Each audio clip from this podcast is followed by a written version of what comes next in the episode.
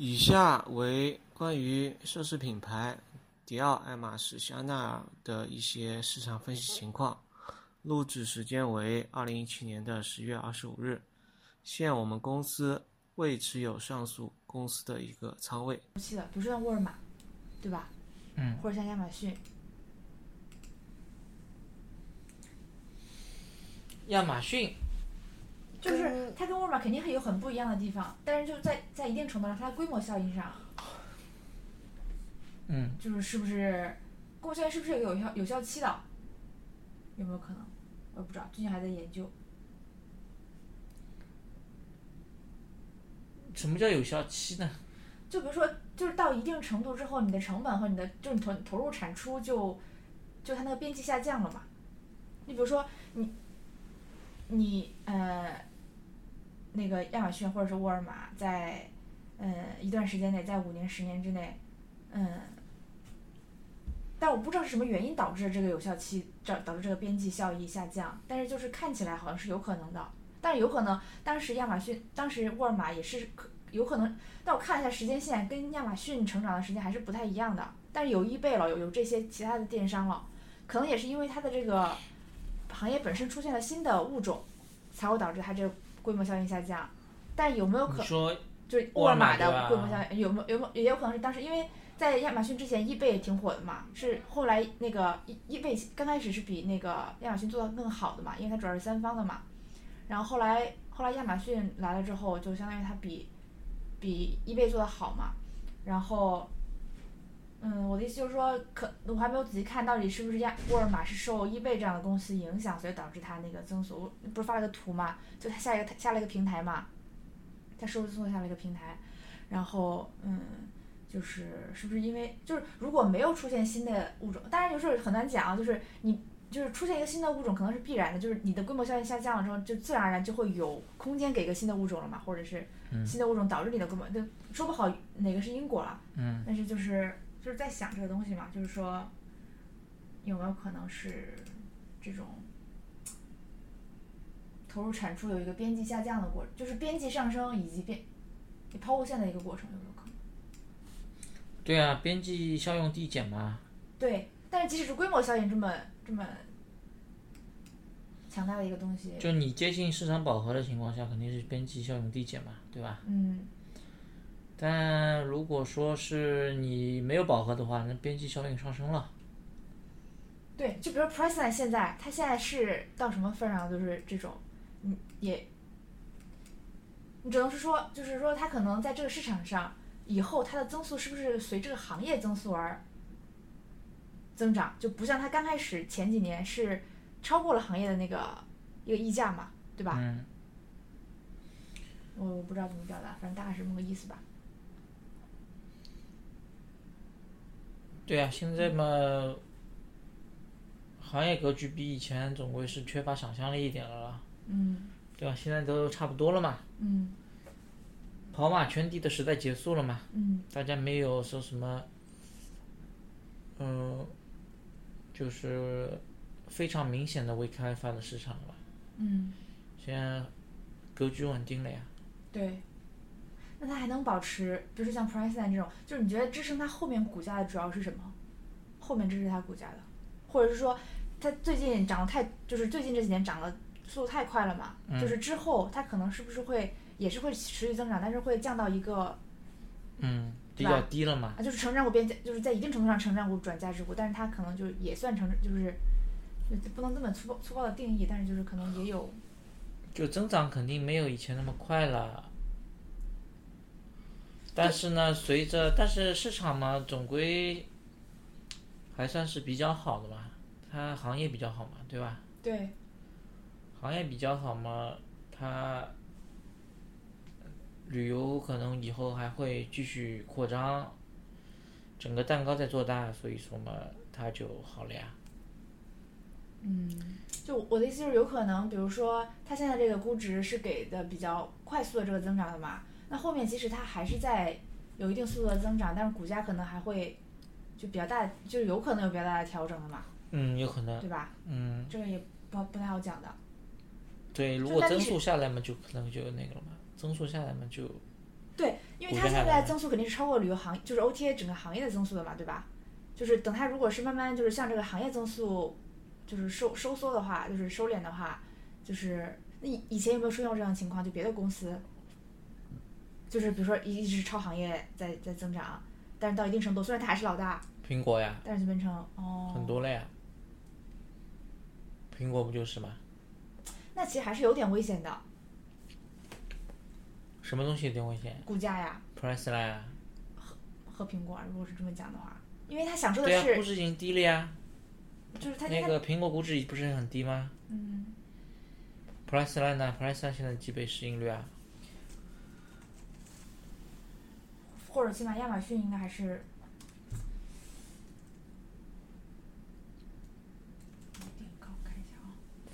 都有可能下降。嗯，其实其实我我我觉得就是涨跌都是正常现象嘛，只是就是要搞清楚，就后面就是你到底是冒哪方面的风险嘛，对吧？就是你因因为所有的收益都是来自于风险定价嘛，你的你的就是收益是来自于哪部分的风风险，或者是说哪部分的风险是你不愿意 take 的，或者是愿意 take 的。嗯，这个在哪里看市盈率啊？就哪里都可以看，DES 啊什么都可以看。哦，嗯，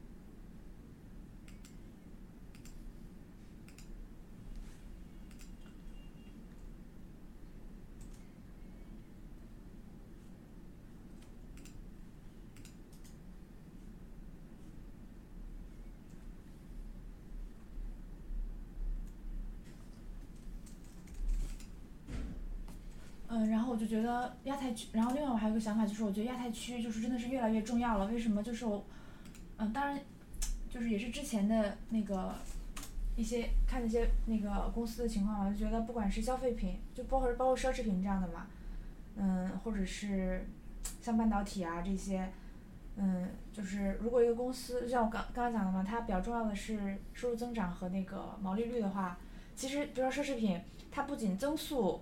收入增速和增长的绝对值很大程度上越来越倾向于亚太区，而且它那毛利率也是亚太区的贡献要更大一些。所以，嗯，就是看中国的这个。对啊，肯定是中国增长在消费方面，这个奢侈品消费方面，肯定中国是主要的推动力了，对吧？嗯推动力，因为什么呢？中国人呢现在好这口，嗯。对吧？嗯。因为成熟发达国家呢都都过了这段时间了嘛，对。中国嘛暴发户多嘛，嗯。国外暴暴发户嘛已经不太就基本上固化了嘛，嗯。暴发户也有，但没有中国的面积那么大，嗯。所以说呢，中国需要这种东西，国外呢不一定需要，嗯有钱人都是钱多了好几十年了，对吧？嗯好几辈子了，这也不稀罕这个。中国呢，特别需要这个来跟呃其他人呢，就是拉出拉开拉开区别，就这样。嗯。而且我看了一下爱马仕这个公司，我觉得它的它进攻性和防御性都挺强的。为啥呢？就是我我就看，实际上是看它数据嘛，一方面是看它那个，嗯，就是品牌啊，还有它的二手市场的那个卖价嘛，嗯，那些包二手市场的那个好不好卖和它的价格高低嘛。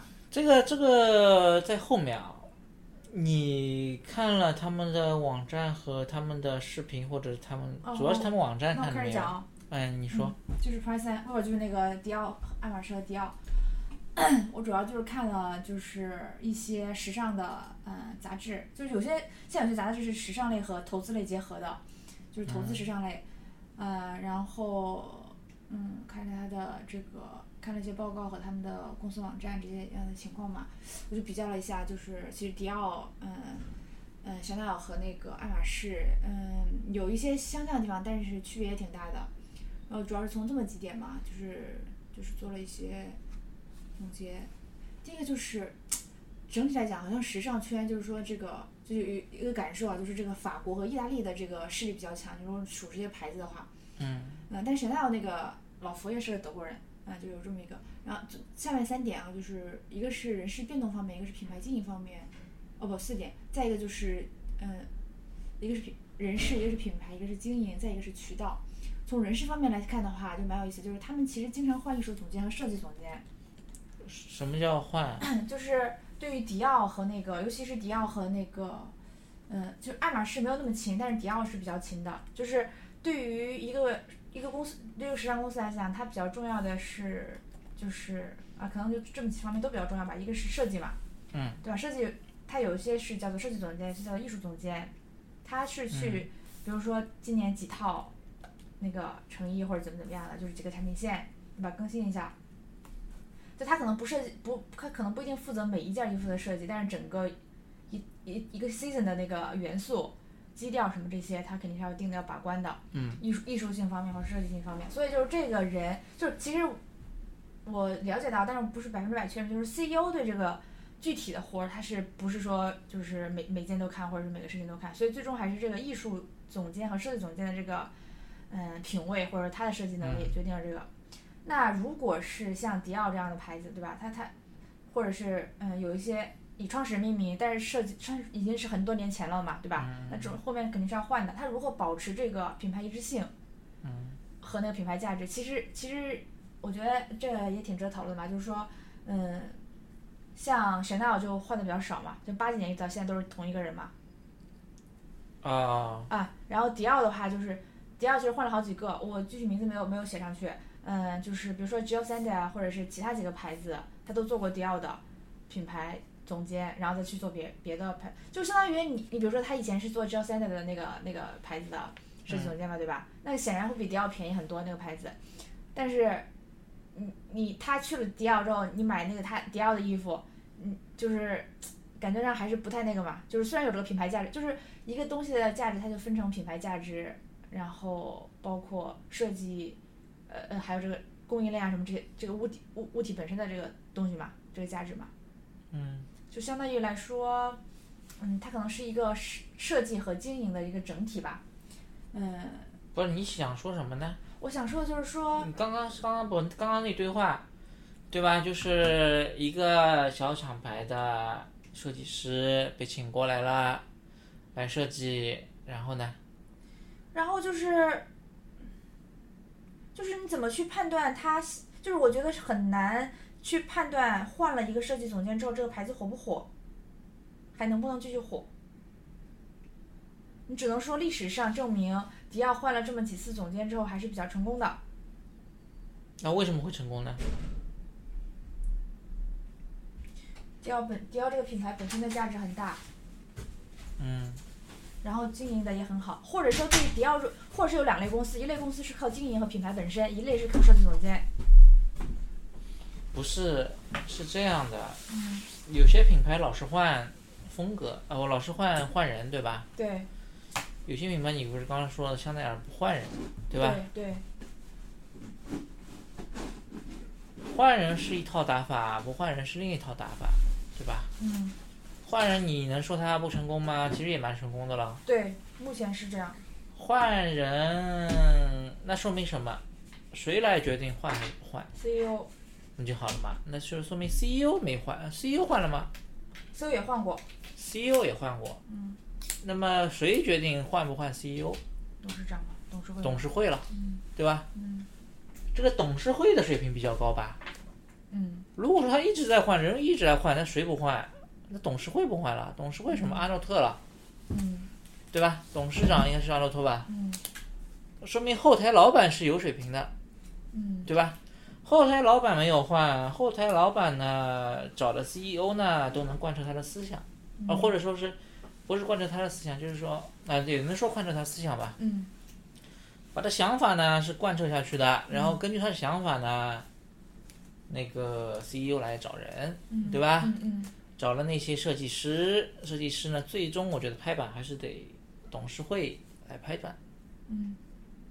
当然，CEO 来拍板了。嗯。董事会如果觉得自己没法决策的话，CEO 来拍板。嗯。CEO 觉得 OK，看结果嘛。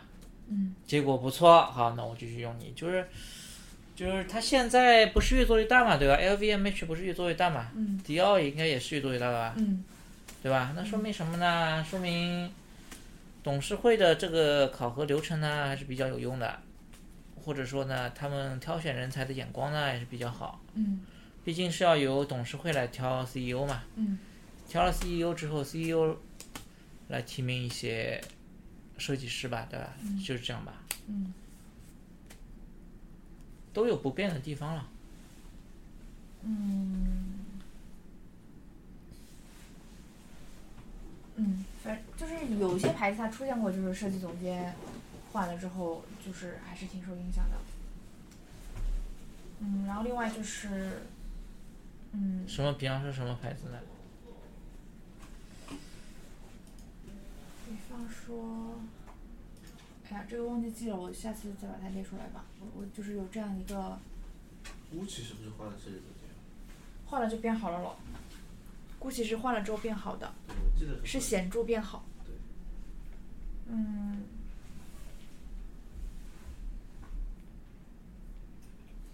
我看了一下，爱马仕 YouTube 上面只有几万人，四五万。四点五万人。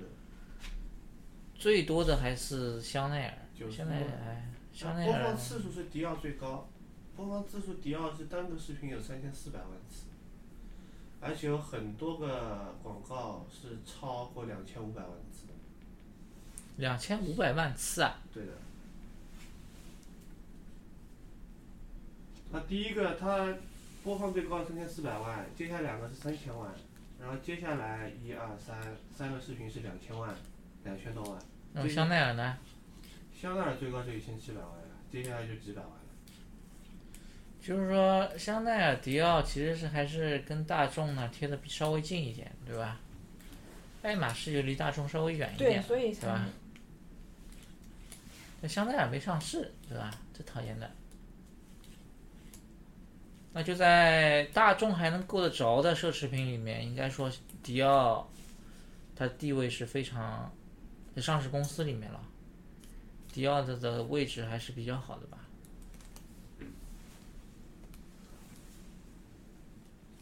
至少是跟香奈儿是竞争的关系了，是不是这样的？迪奥的衣服要比香奈儿要便宜一点吧？便宜一点。嗯。那他是跟谁竞争的呢？Celine 这些吧，也是 LVMH 下面的。对呀，那跟自己人什么竞争的？有什么好竞争的呢？嗯，同样牌子的那就是。总归还是跟别人，跟 GUCCI 对吧？是跟 GUCCI 吧？Chloe 也是他们家的吧？GUCCI 要便宜，GUCCI 比迪奥要便宜一些。那么香奈儿下面谁便香奈儿比香奈儿便宜一点的是谁呢？就是迪奥了。应该是吧，嗯。那么，跟皮迪奥差不多贵的是谁呢？我拿了一张图，我看一下啊。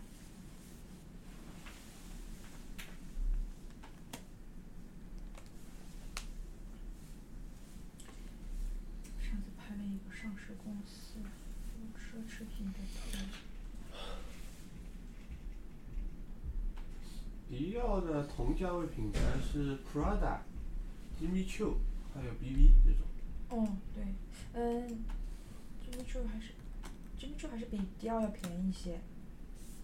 看一下这个这个图啊，嗯。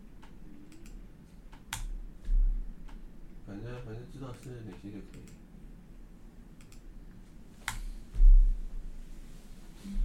BV 是可以竞争的，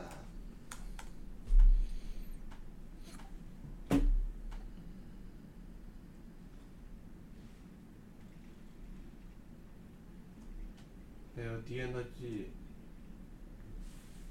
芬迪，啊，能听到。嗯，芬迪是那个晚金诺没上市，然后芬迪是 LVMH 的。那么 YSL 呢？YSL 是对手的。哦，开云的吧？嗯，对。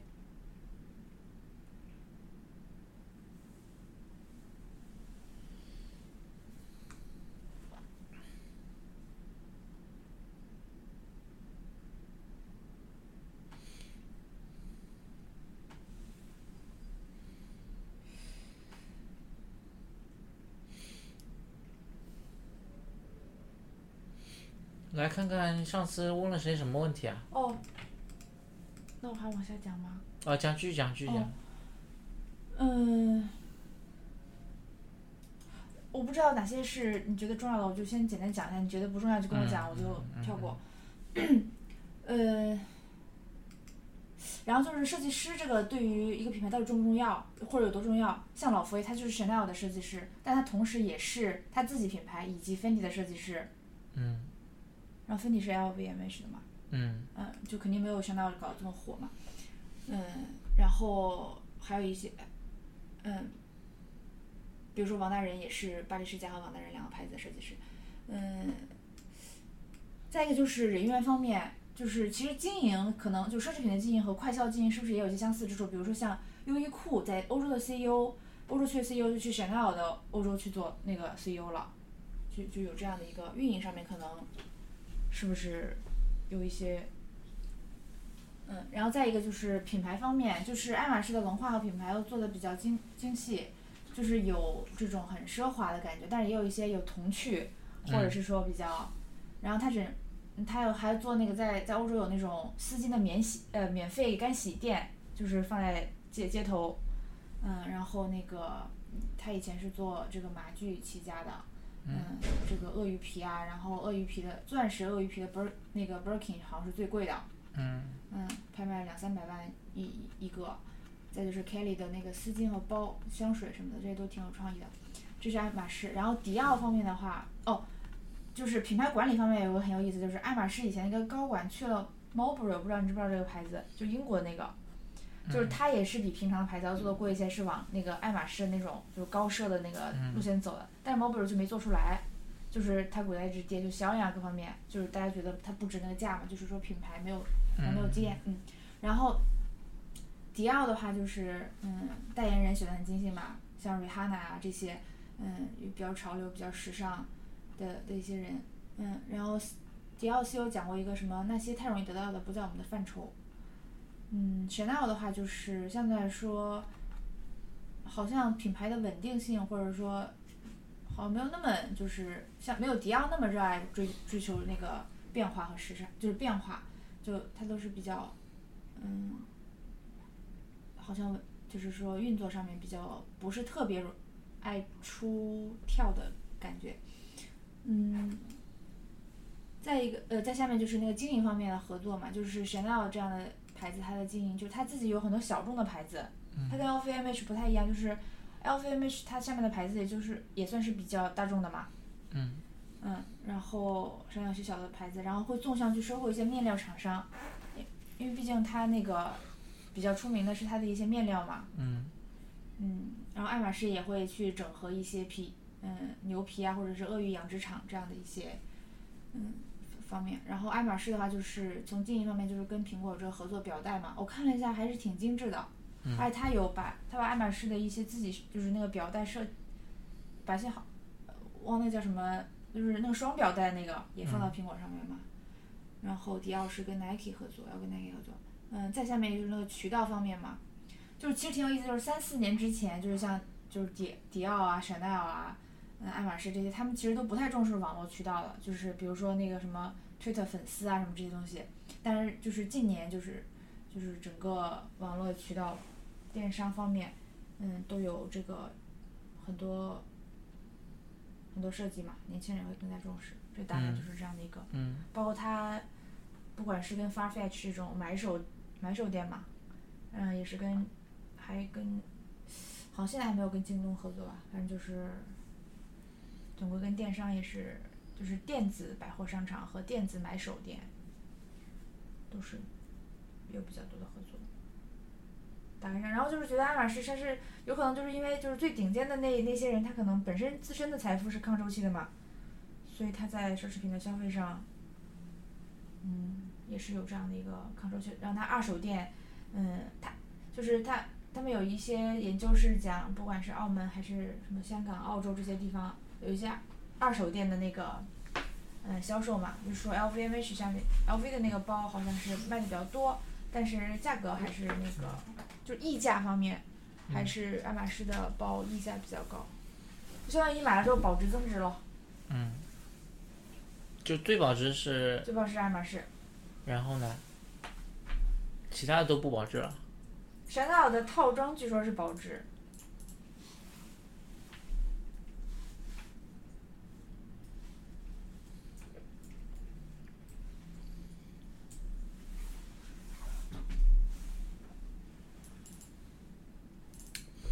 感觉这东西超出我们能力范围啊！不，我觉得是还有一个就是爱马仕，我我我老婆跟我说，爱马仕还有一个是什么？就是有些包的话，你不能单买，为什么要怎么买就？你必须花个几十万买个那个套装，哦，或者说就是说那个你你购物，就是说你在爱马仕花了多少钱？比如说你花个十几万，然后你有你才有资格购买一个包，就购买它特定的一个包。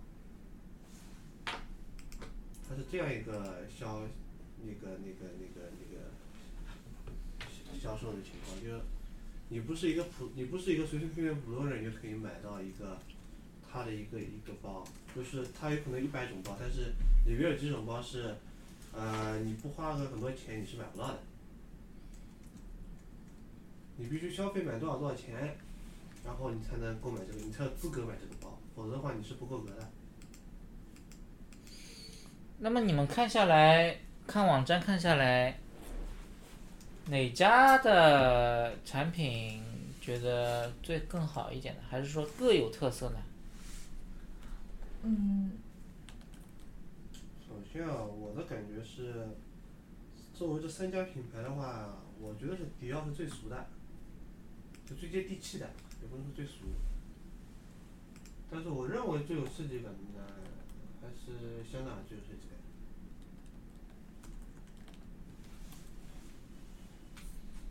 香奈儿最有设计感。对的，因为为什么呢？就是，就它的风格我很喜欢嘛，就是这种就是，就是这种粉红少女心的这种感觉，就是完全的显现出来了嘛。就是别的牌子就感觉不出来这种少女心的感觉，但香奈儿就它的配色啊，它的设计啊，就把这种感觉暴露无遗嘛，就感觉这个牌子是很可爱的一个牌子。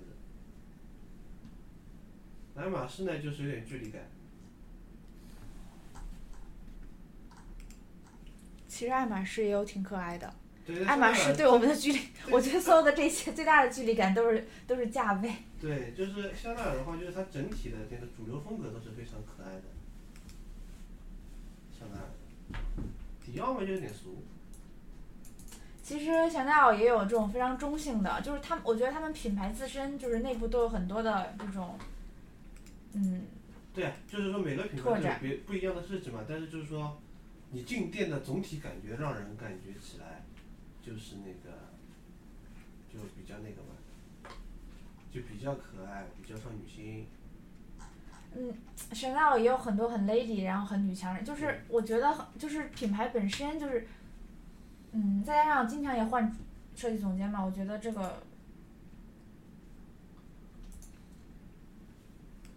这个品牌感受，我觉得是很，首先他们不是直接竞争，就比如说你，如果爱马仕每年的这个增长是来自于这波人，他不会因为迪奥做的更好，或者是香奈儿做的更好，他就就少买几件爱马仕，去多买几件香奈儿。对对。对吧？对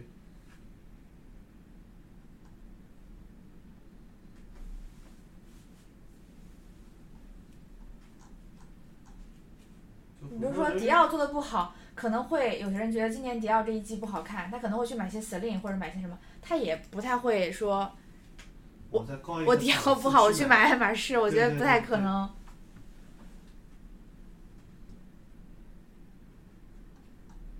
如果这么讲，LVMH 真的挺有优势的，就是你迪奥不好，你就去买 Fendi 啊，或者买它 Celine，对，不都是在这个它牌子多呀。这个里面？有五花八门，就是让让让君满意啊，总最好能让君挑到最喜欢的。最好就是开云和 LVMH 都买一点股票，就是这样。那就没意义了嘛。那你就是买整个行业了，那就没什么意义。没有啊，你买的是行业里面的优秀者对呀 Prada 你就不买啊？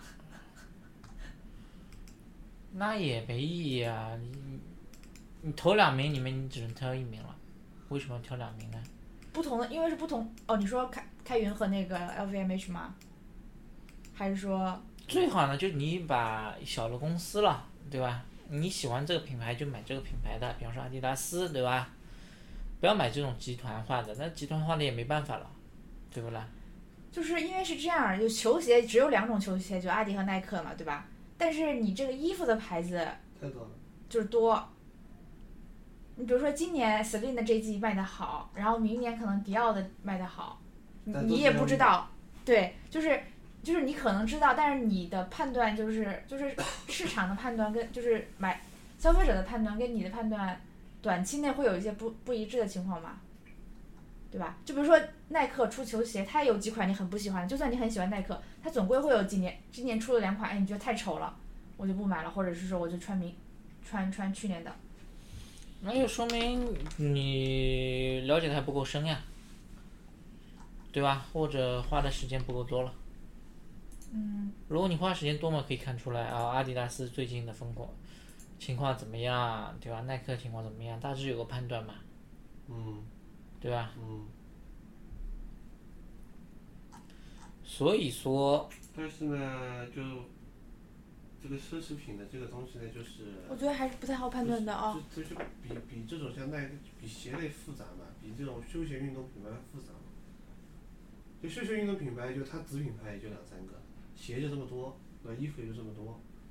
你要判判断分别，你只要从外观或者从性能上，就马上就能就判别出这家公司的好坏了，然后再看它的那个预售的下下一季准备发售的单品，就马上能识别出来。但是在奢侈品这个行业呢，就牌子太多，就你要必须花大量的心思把每一个牌子啊、文化啊、呃设计理念啊都吃透，吃透了之后，然后他在第第二季风格又不一样了。对他换设计总监了嘛，对吧？关键是换设计总监有可能还跟去年一样火，对，所以说就是有可能是设计风格都不一样了，但是还是跟去年一样火，因为客户买的不是这个设计，买的是这个牌子。对，所以说就这就很难判断嘛。你万一你觉得难看呢，反而是卖的特别火，对吧？就就就很难判断这种事情。而且这个审美呢，就是不一样的。嗯，就有些 LV 的这种包真的是，太个性化了，我觉得这个这个行业这个，它可能太个性化了。，卖的脱销，就就是这种。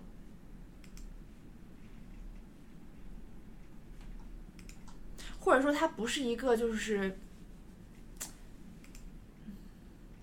就对于任何一个牌子来讲，就比如说，对于大部分客户来讲，他对于任何一个品牌没有很强的忠诚度，就是你比如说，没没有很很很少的，对吧？你比如说他喜欢 Celine，但是他如果真的换设计总监，他可能就真的是买去买开云的牌子了，或者是去买，对吧？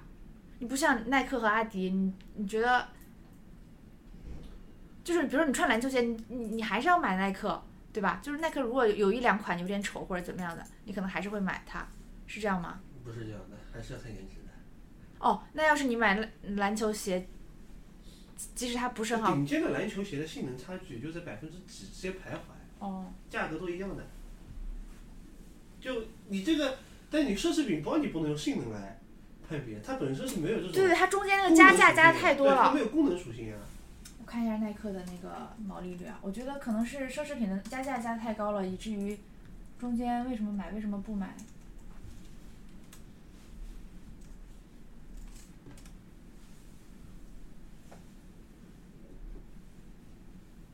毛利啊，可是耐克的毛利率也挺高的。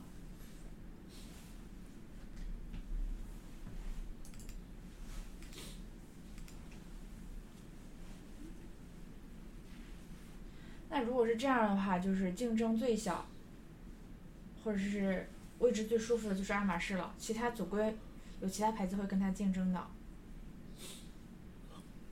就到爱马仕这个档次的话，不，嗯，就是你定价是你自己定的了，对吧？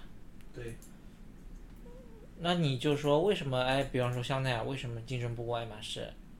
能这样说吗？为什么为什么定价价？对，哦档次是什么东西呢？什么是档次呢？多年的品牌积累，对，多年的品牌积累让消费者认为我你这个就是不同档次的。你在这个档次。对呀、你在这个档次，你你你总应该表现的比别的档次要高一点吧对？呀、我我高有些包在哪里呢？我有些包你买不到呀，你必须消费满多少多少钱，证明了。你不这个都是假的。我买了，我比方说我三十万买了一个包，跟嗯三万买了一个包，嗯，我这个包好在哪里呢？上面写的是爱马仕，和下面写的对爱马仕这两个你就是拎着三十万现金在街上走的感觉你，们不不，这不可能，这不可能，肯定有东西你们不理解的东西在里面。就是品牌的价值这个真的。是品牌的价值，就是就是对、完全一样东西，是爱马仕和它不是爱马仕就完全不一样是这。么说的，是这么说的，呃，保时捷和法拉利，嗯，对吧？为什么法拉利永远比卖的比保时捷贵？保时捷九幺幺你再贵，贵不过两百万，对吧？法拉利再怎么贵，也要贵过三百多万，但是开起来的差不多，跑起来也差不多，加速性能、操控都差都差不太多。那为什么法拉利就比保时捷贵呢？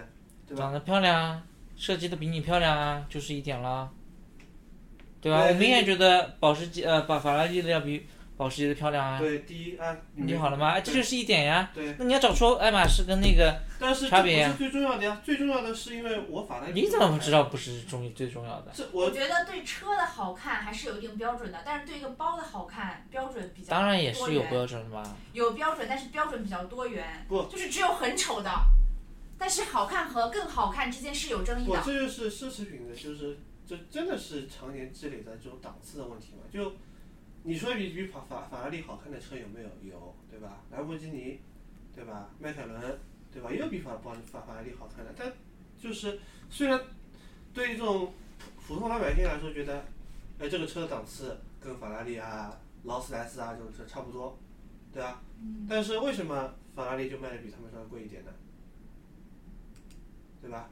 这就是一个文化的，我就是就是就是品牌多年积累的一个对啊，还有一些广告的宣传给你造成的印象嘛，就是只有这种人才开这种车，什么只有这种人才拎拎这种包，就是给你一种身份的认同和情感的需求，对吧？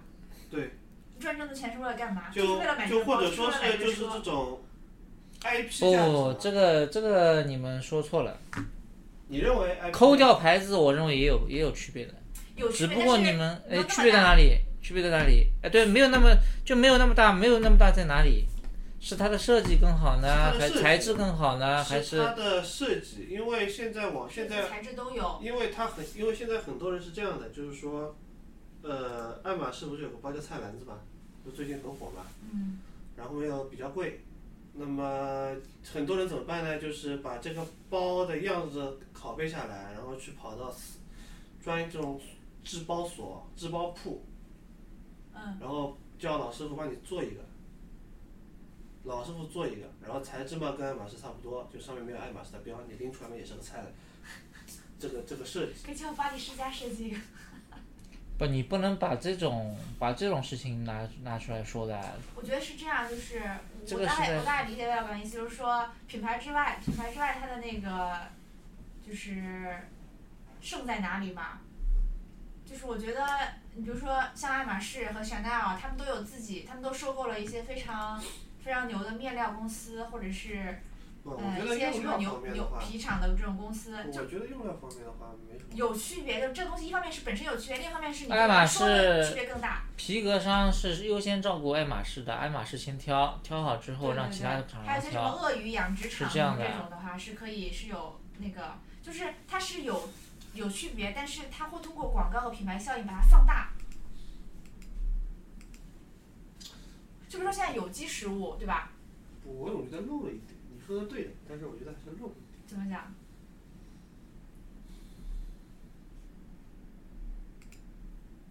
就我觉得他们这种路数有点像耐耐克的，就什么路数就告诉你你的生活态度。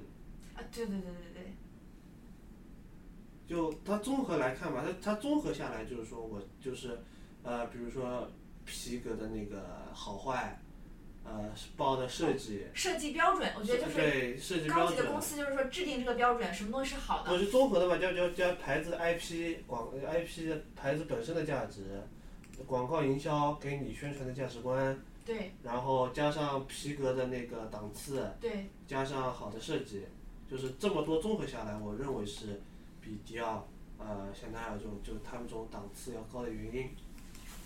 对，因为爱马，因为香奈儿的话，对啊，你你看出来哪里高呢？你看你看了没有？就是第一眼的话，就是说，你这高在哪里你这个，你说设计吧，对啊，你说高设设计高在哪里？你说它就的它的设计是是一个是一个比较通用化的一个东西，就六十岁的老富婆也能背，但是六十岁老富婆呢，你去背像那样呢，就觉得这太年轻化了嘛。就。你你不能你不能拿一个粉红少女心的包，然后背在一个六十岁老太婆的身上，对吧？这样子很突兀，对吧？这些老太婆去参加高端的这种，呃，酒会啊，或者说是开什么会啊，对吧？人家就觉得你很十三点，对吧？这个有什么？这个是穿越了年龄和性别，对，穿就是就是第一就是这个，就是重一个义一女人的年龄一个一个。限制嘛，一个阶级嘛，就他就是现在就认现在就是比较稍微年轻化一点，但是你老人背呢又觉得。也可以背啊，什么他都一直在说你什么年龄都可以用嘛，就是对，但是但是你背起来就是，但是爱马仕呢，就是说我的设计呢，我二十岁小姑娘是有点老气，说实话啊。那么我二十五岁到六十岁、七十岁，我这一个档次的人我都能覆盖掉，只要你有钱，就是这样的。我觉得爱马仕的包确实就是，如果它不是爱马仕也挺好看的。对啊，就是就它的设计就是非常通用化，但是你反观迪奥呢，就是说，因为它是三我们研究三个牌子里边最接地气的一个牌子，你去看它的产品，它的那个产品就是很接地气，就大金链子、也没有大大招牌，三万块钱一个包也不是很接地气啊。不是，就是我说设计，哦，就大金链子、大大大金链子做个链子，然后就 锃光瓦亮的，然对香奈儿也有大金链子啊，但爱马仕就就是爱马仕没有大金链子的爱啊。它马爱马仕有钻石和锁，对，它就更贵了。什么叫钻石和锁？对，它有一种，它有一个包叫做鳄鱼皮钻石，带两百多万的一个包，就你你有钱，老子比你更有钱。就是大家都想办法把人民币堆在最小面积上。就我因为就是不不不，你们不要这样想，这样你们要从设计出发，对吧？这个公司是走什么设计语言的？那个公司从走什么设计语言的？好像这一季是比较走简洁语言的，你说迪奥还是爱马仕？爱马仕。爱马仕一直都还是相对来说比较简洁，因为它这些款式啊什么，它总是其实这些经典款什么的，就是总归是年年都要出的了。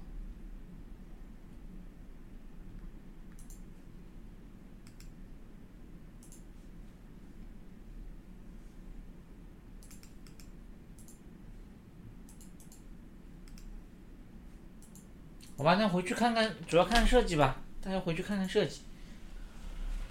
我什么是好设计，什么是不好的设计，还是说大家都是好设计？然后呢哎，，那我问一句啊，就是像 iPad 刚出来的时候，你觉得 iPad 是好设计还是不好设计？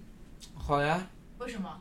就最开始第一款 iPad，我要看视频，我在床上看视频，难道我抱一个笔记本吗？那是功能性对吧？对呀、就是它的尺寸符合你不带电脑的时候的功能。在某些地方比笔记笔记本更好用，在某些地方比比手机更好用，那就是当中，对啊，它就有生存价值了呀，对吧？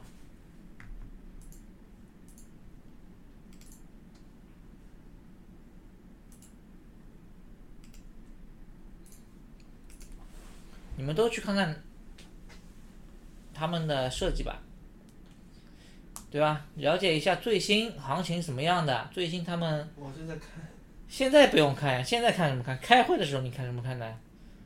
现在不要看呀就刚才就昨天网站没关嘛，就就就顺便顺便就打开了，就就点了两下。现在不要看，呃就回去看。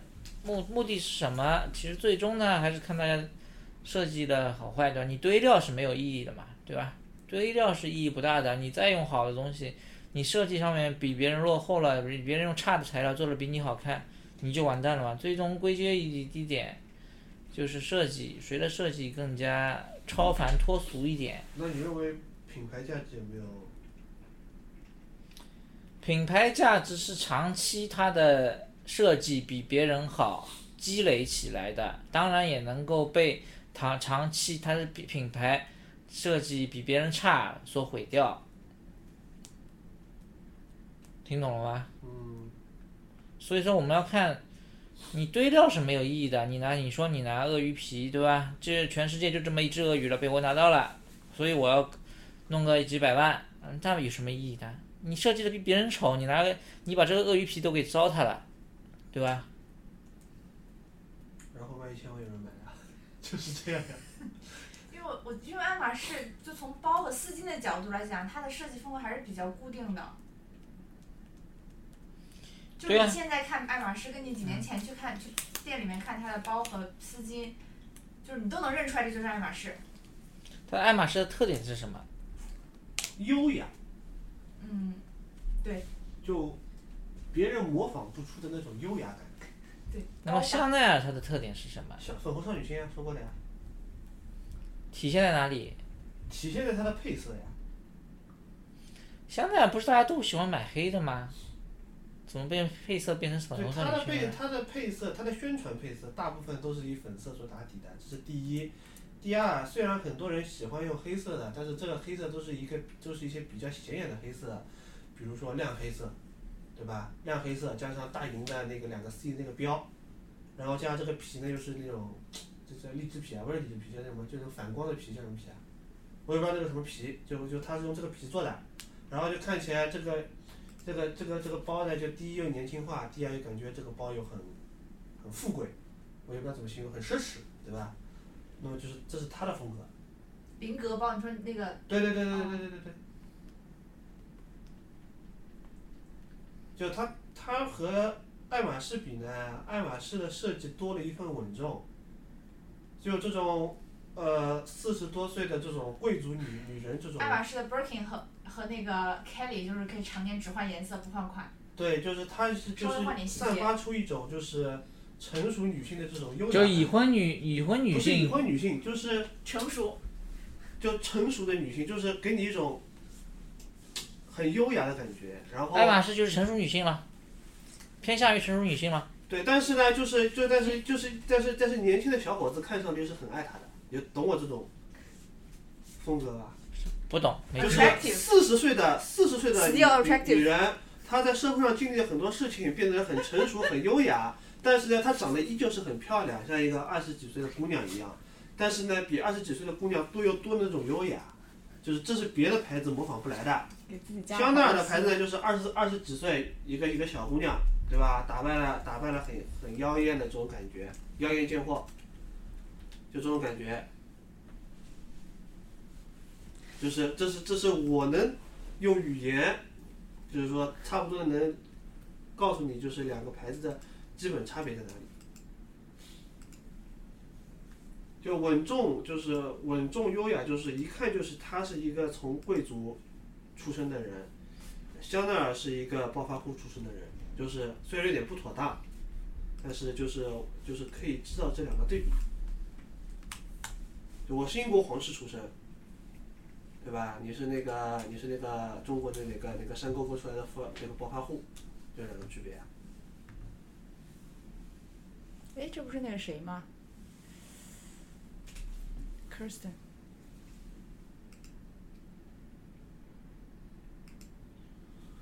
哎，其实我觉得现在他们这些牌子都在 promote 那个女性的独立啊，然后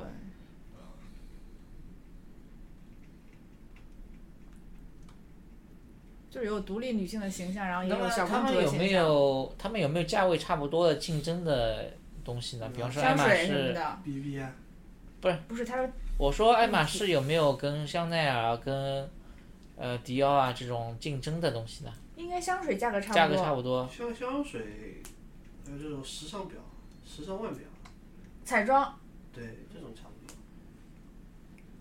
这种可能就体现品牌那价值服。饰呢？服饰没有没有重叠了，价位没有重叠了。服饰的话要带研究，不知道。哦，迪奥的丝巾和爱马仕的丝巾价格差没有这这要很多，带研究，这个不知道。价格没有差特别多，都是。五六百刀差不多的样子。主要还主要的差别价格差别是在服装和就成衣和那个皮具上面。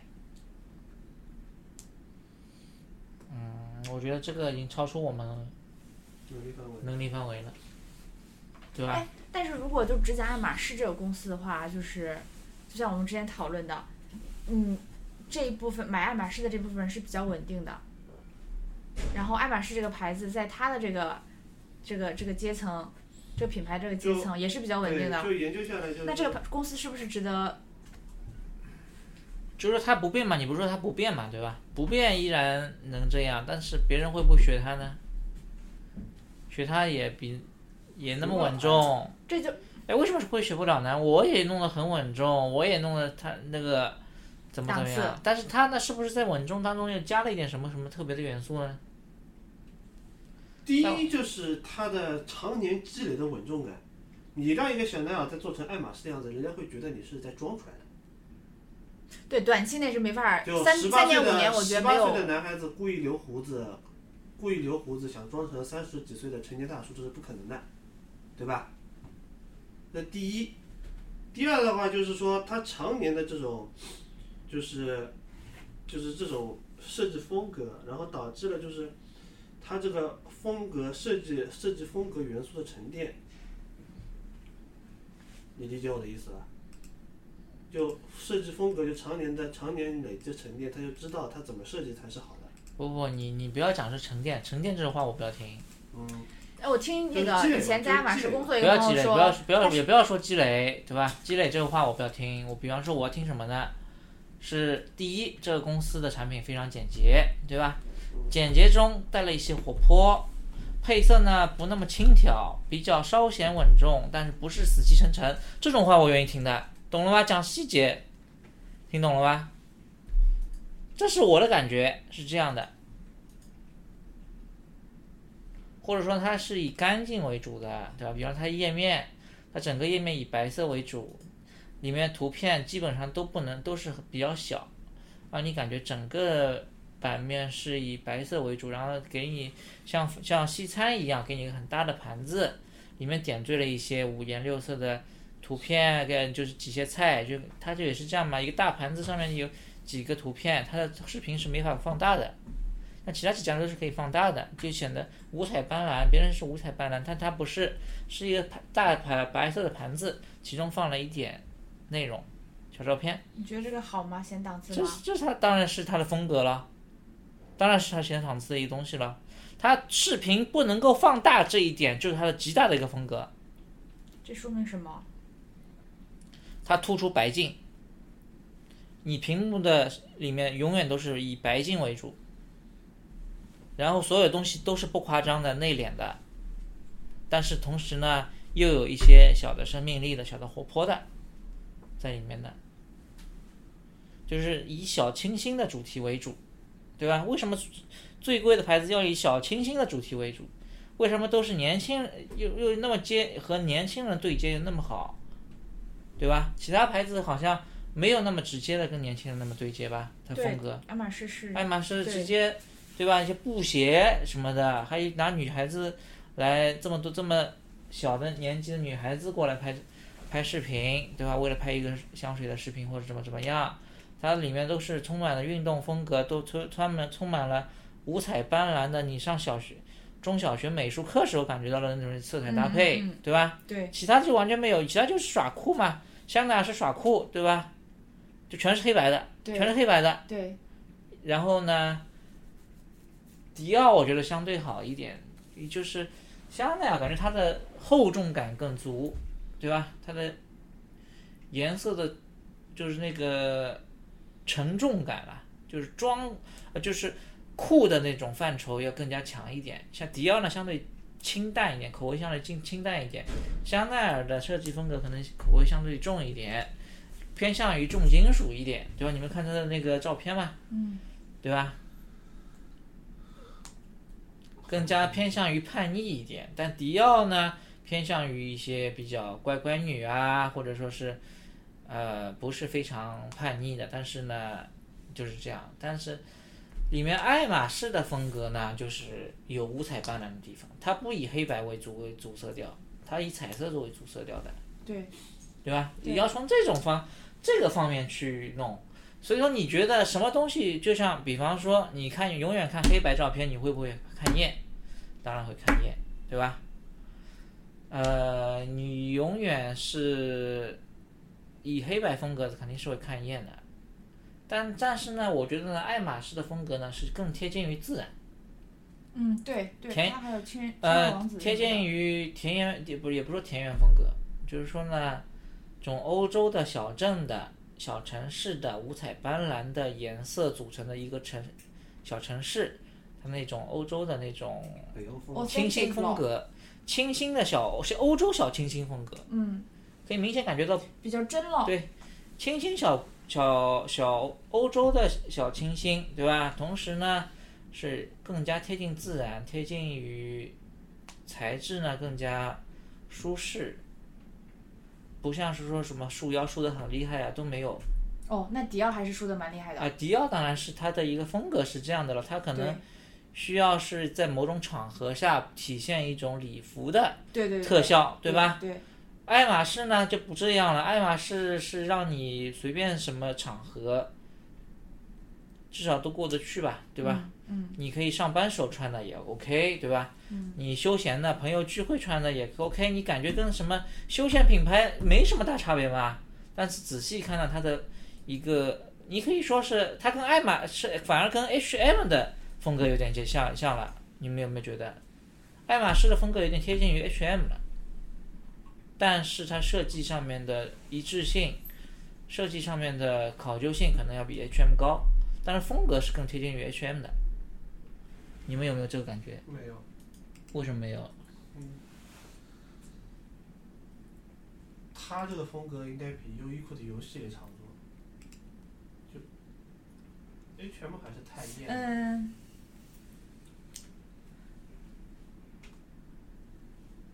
就欧洲性冷淡，对，嗯欧洲性冷淡，对你说小清新，我觉得不太贴切。欧洲性冷淡，但是它这么彩五彩斑斓，它也不是冷淡它也不是冷淡风，不，他是，就它是可能是西欧冷淡风，不是北欧冷淡风。对他和日本，我觉得它设计蛮接近北欧的家具风格，对的，我也这么觉得。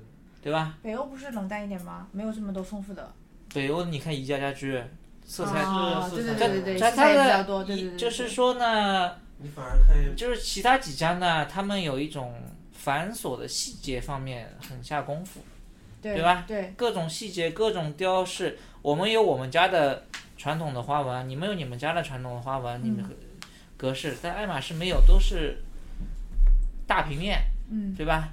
以简洁为主，大平面，同时造型呢有上面有一些创意，色彩方面呢有些大胆用用色，对吧？这是他们的设计风格了，对吧？这有点像，确实是有点像家具方面的北欧风格，对吧？像迪奥啊，可能就接近于欧洲十九世纪、十八世纪的那种。有一点对，维多利亚那种不不叫这叫洛可可风，对，点或者叫巴洛克风这种，就是细节上面雕琢会去雕琢的。但是你看爱马仕完全不会雕琢的，它就是个现代风格，对吧？以现代风格、现代简洁风格为主，对吧？但是他为什么看起来很成熟呢？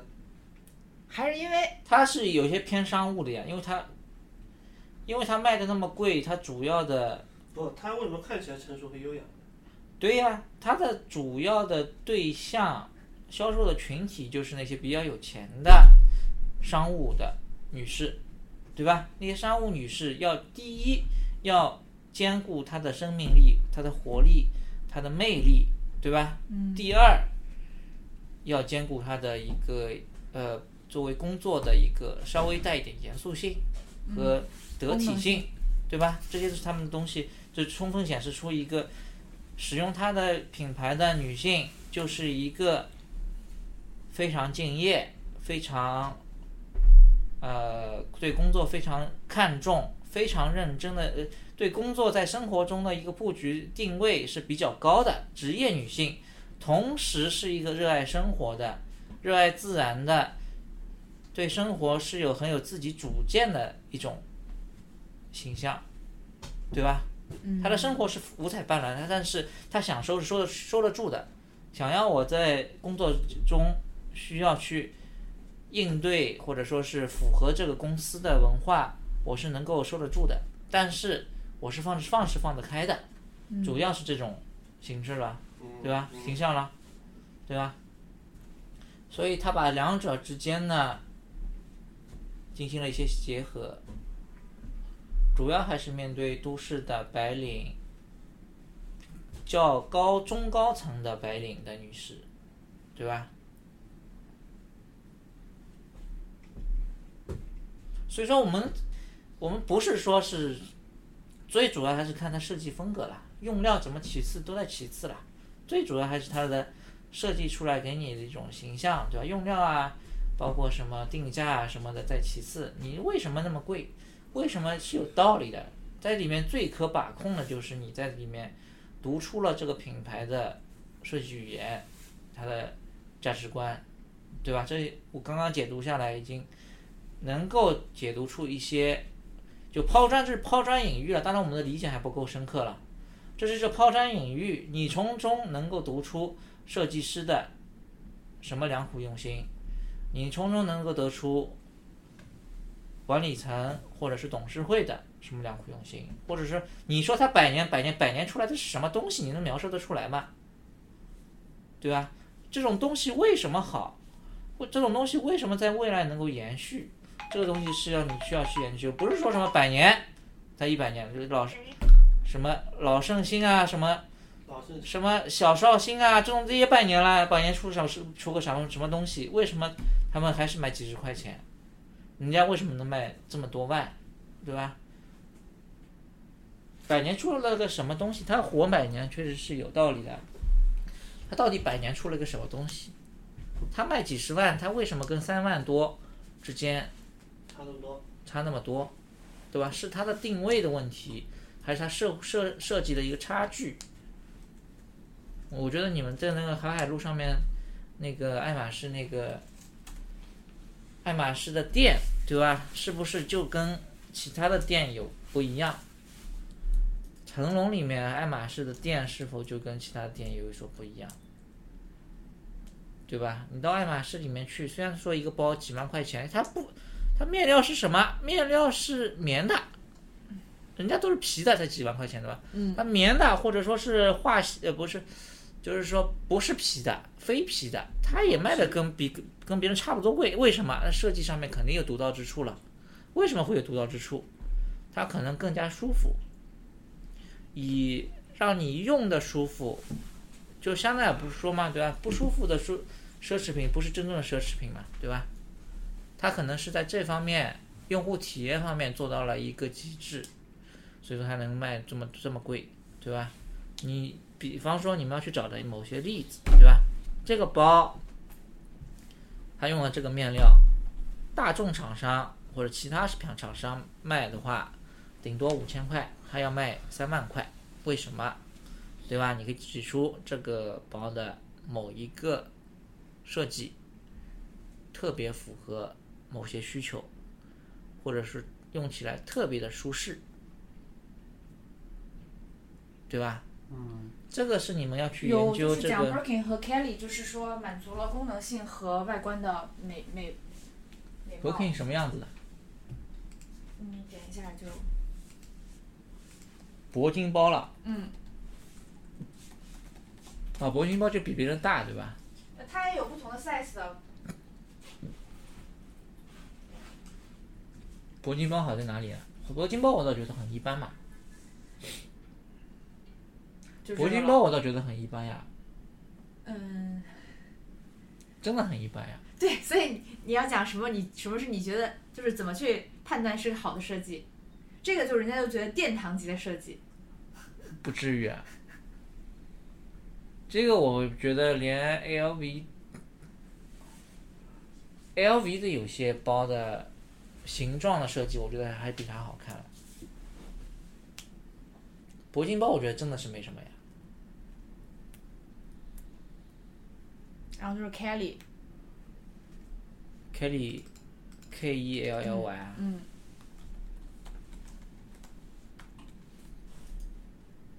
这个也没没有什么，我我不觉得。这就是爱马仕，就是这种风格，就是它它的变化，就它整体变化是不大的，它会有一些细节的调整。嗯，这个这是他们经典包吗？对，这经典包我觉得没什么没什么出挑的地方。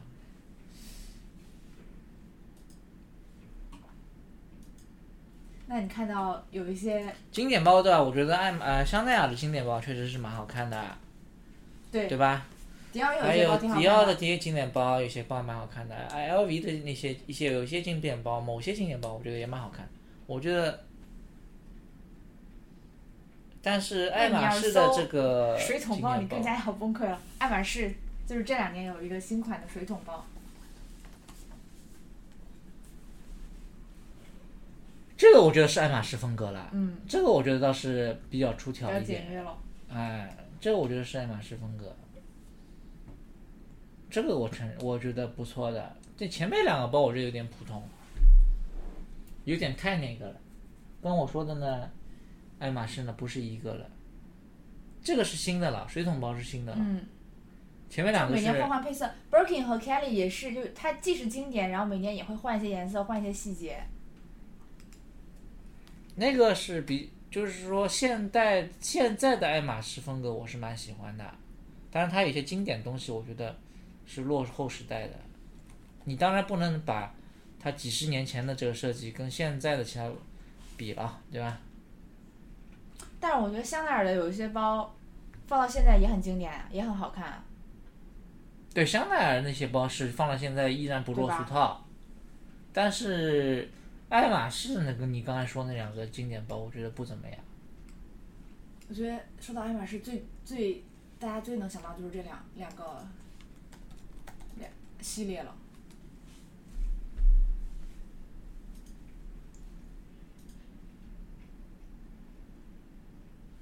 完全不怎么样呀。你把它的牌子拿掉，对吧？跟一个什么 Coach 啊放下来比比，我觉得也没什么太大差别。可能是你看它颜色不对吗？不看材材质，不看材质，不如果换成颜看色呢？不看它的标，我觉得跟什么 Coach 之类比一比，没什么差别嘛。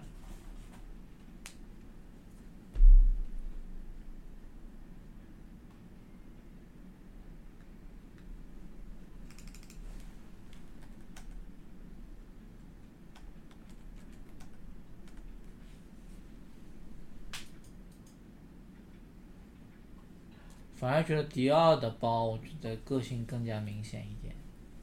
嗯，香奈儿的包更加个性明显，就是嗯，从那个香奈儿包个性非常明显，非常有特点。对，这种包放个几十年，我觉得是嗯，它的造型没有变化。我觉得还是时。髦的。对呀、依然是在时现在看是时髦，但爱马仕那两个包放到现在看绝对有点老土了。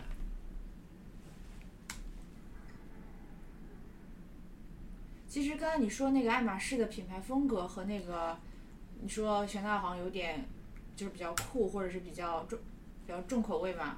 其实 Chanel 在过去几年，它的就是其实对于女性的定位，娘和 man 之间，就是它也是那个平衡是在变化的。就是在早几年，Chanel 也是比较注重端庄优雅的女性的，然后后来就是会走一些中性，或者是说呃，不是不是，我知道它的，它肯定是可以端庄优雅的，但是它显示出来的一种风格就是强硬的女性的风格，倔强的女性的风格。嗯好像是有一点。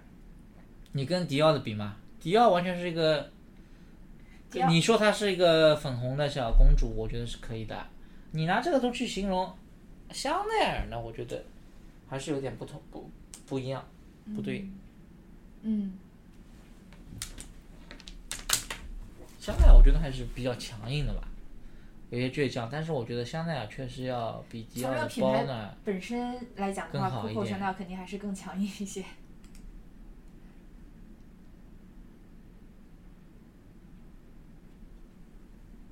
那怎么办？下面看什么？没法看了呀，怎么看了？都哎，但是我刚刚讲了，有一个牌子叫 Mul Mulberry，就是他是爱马仕的那个一高管去去去做的嘛，然后就是没有把它打造成是不是说明爱马仕的也不太好复制？当然没法复制了。所以就是，就像你说的嘛，就是会不会有人也做的那么好嘛？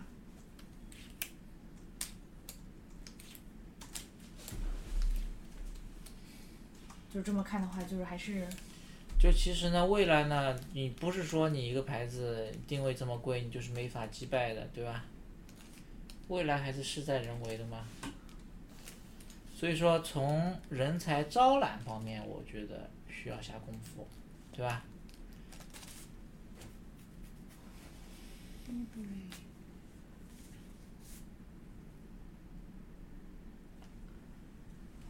不知道为什么就这样这很很简单了。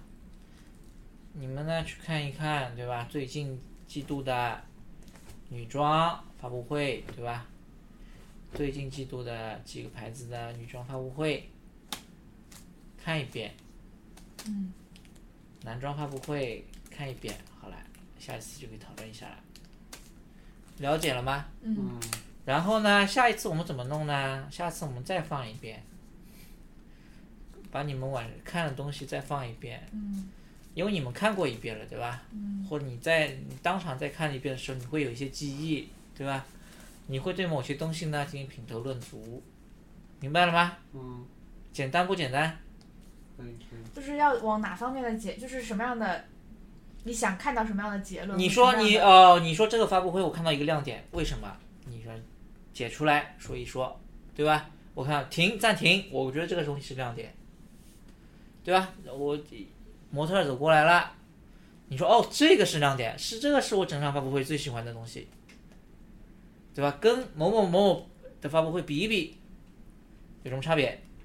好在哪里，坏在哪里，对吧？明白了吗？嗯，这个具体吧，我们不说什么品牌风格，都不说，我就喜欢它的一个什么东西和它的一个什么东西，简单不简单？嗯然后我们统计一下，喜欢他的东西多还是喜欢他的东西多，还是喜欢他的东西多，不就好了吗？嗯简单不简单？嗯，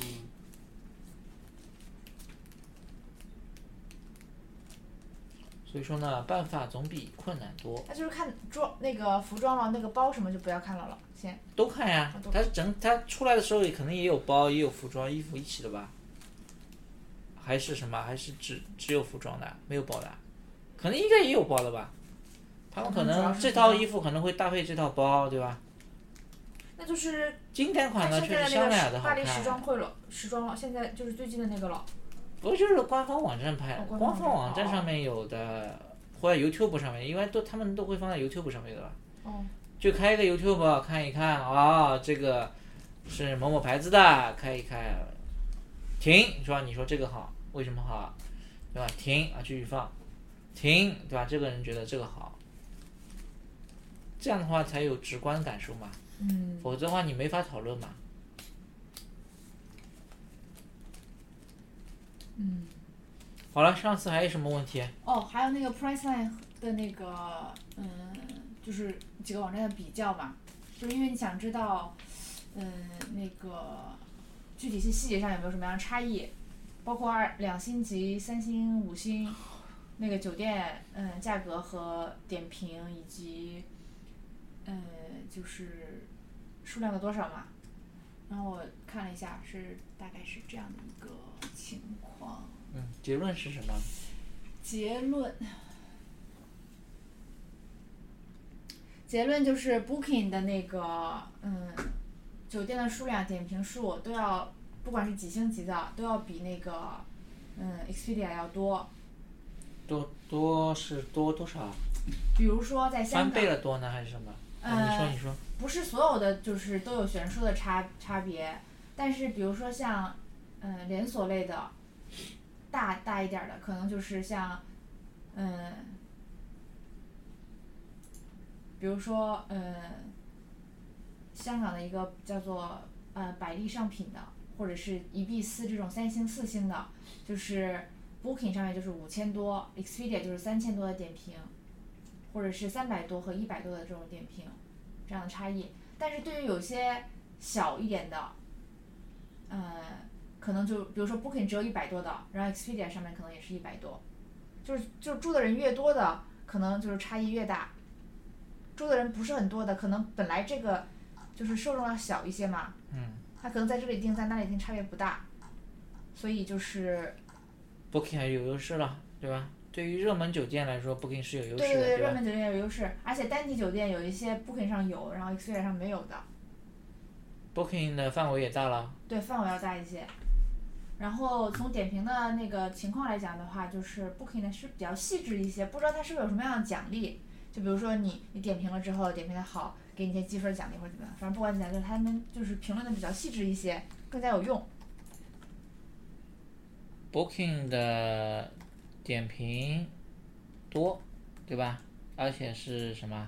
比较细致一些，细节，点评细致，嗯，可能是有点评质量更高，对吧点？评质量更高一些。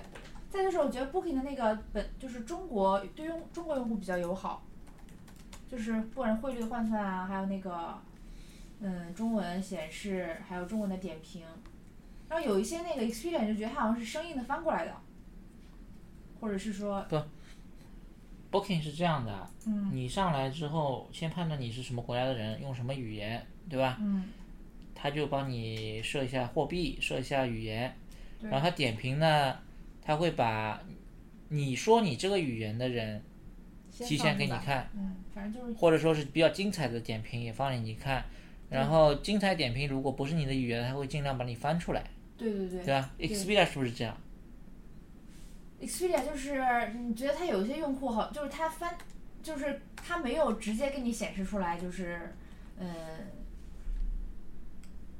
就是它，你看他点评好像是翻译的很翻译的很生硬的那种，可能也有中文，就是也有本来就是写的中文，但是可能大部分是写的不是中国人给你翻译过来的。他会不会优先把你国家说你语言的人的评论给你看？嗯，这个我倒是没注意，我不知道他到底是本来就是中文，还是他翻译成了中文。反正如果你打开是中，如果你把它点点成中文嘛，它确实就是中文，但我不知道是不是翻译成嗯，那。你看一下，好，好吧，记一下这个东西。Booking 是优先把你说的语言的评论放在前面，我记得它好像然后比较一下他们评论系统嘛，对吧？因为比受这种鼓励啊多了的话，你也有评论的动力，对对吧？对，记一下。反正就是整体来说，Expedia 对中国用户好像反正感受上不是特别友好，而且它那个细节很感受不好，你要找出嗯什么地方感受不好，对吧？细节嘛，比方说你你觉得感受不好是一个笼统的感受，但是你要找出造成你这种感受的原因是什么，嗯嗯嗯，对吧？你记一下，就是 Expedia 感受不好的原因是什么，对吧？嗯，然后那个就是，嗯，像酒店分级，Expedia 做的没有 Booking 细，它只有三四五三种，然后那个 Booking 上面有一二三四五五星级，当然它分的跟那个不太，我觉得 Booking 也比较聪，也比较聪明机智，就是它可能有一些酒店可能是四星和五星之间，有些可能可能没有定星级嘛，他可能是自己帮他定了个星级，所以也不一定是说 Booking 比 Expedia 更准确，Expedia 可能就是更加照章办事，嗯，就评了就评了，没评就没评，他可能自己，嗯，然后，嗯，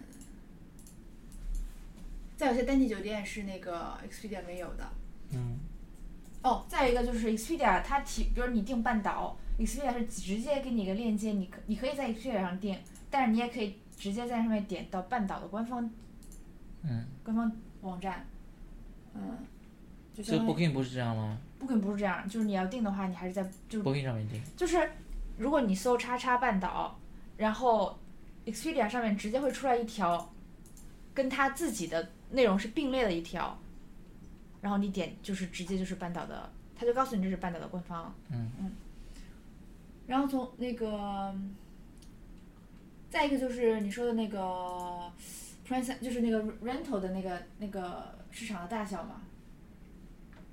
这边有几个图，呃，就几个表。嗯，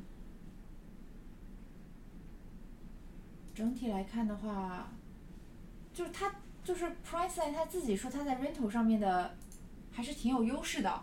他说的是，嗯，诶，这为什么点开之后没有了？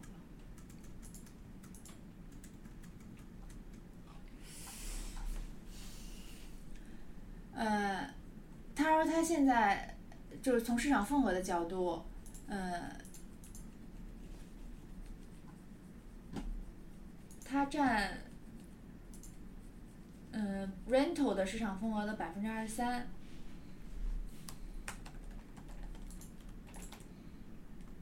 民宿了，对，是美国和欧洲加在一起。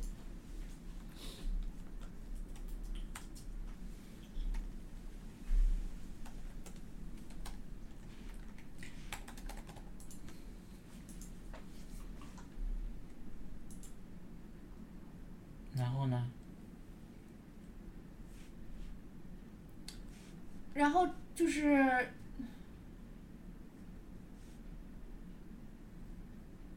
就这比他在欧洲或者在美国的，酒店的那就是叫 Leisure Divine 要要高哎，他在他在美国的那个 Leisure Divine 就是市场份额就是不到百分之十，百分之七、百分之八的样子，欧洲是百分之十九、百分之二十。还是在欧洲更有优势了。是。就民宿了，呃，不是，这个不就是酒店订订酒店，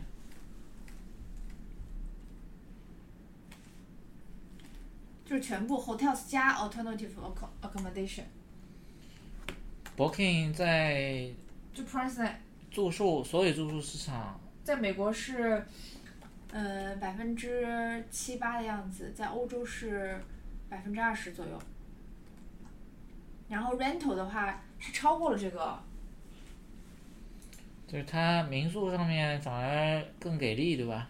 对，可能是因为 tripping 的原因吧。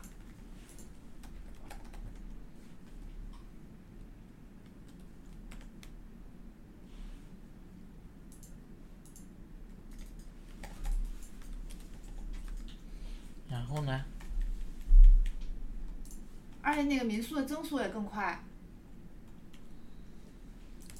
嗯，民宿 CAGR 是百分之六十七，hotel 的 CAGR 是百分之十八，从一三年到现在每个季度。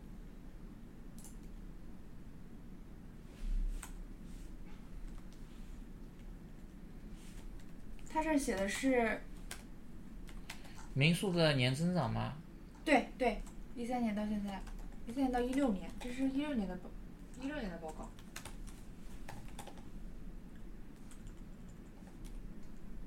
百分之六七，酒店是多少？二十几啊？十八。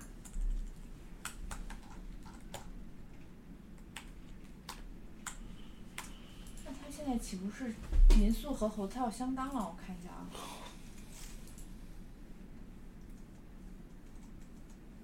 Priceline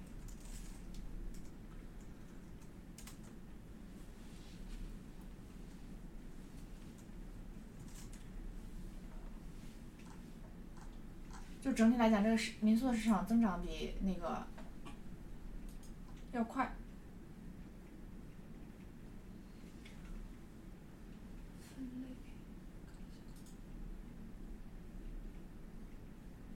他自己没分，没分成那个民宿或者是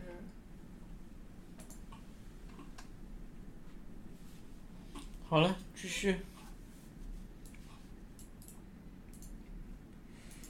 嗯，大概就是这样，因为你们主要是问民宿这个市场的增长情况嘛。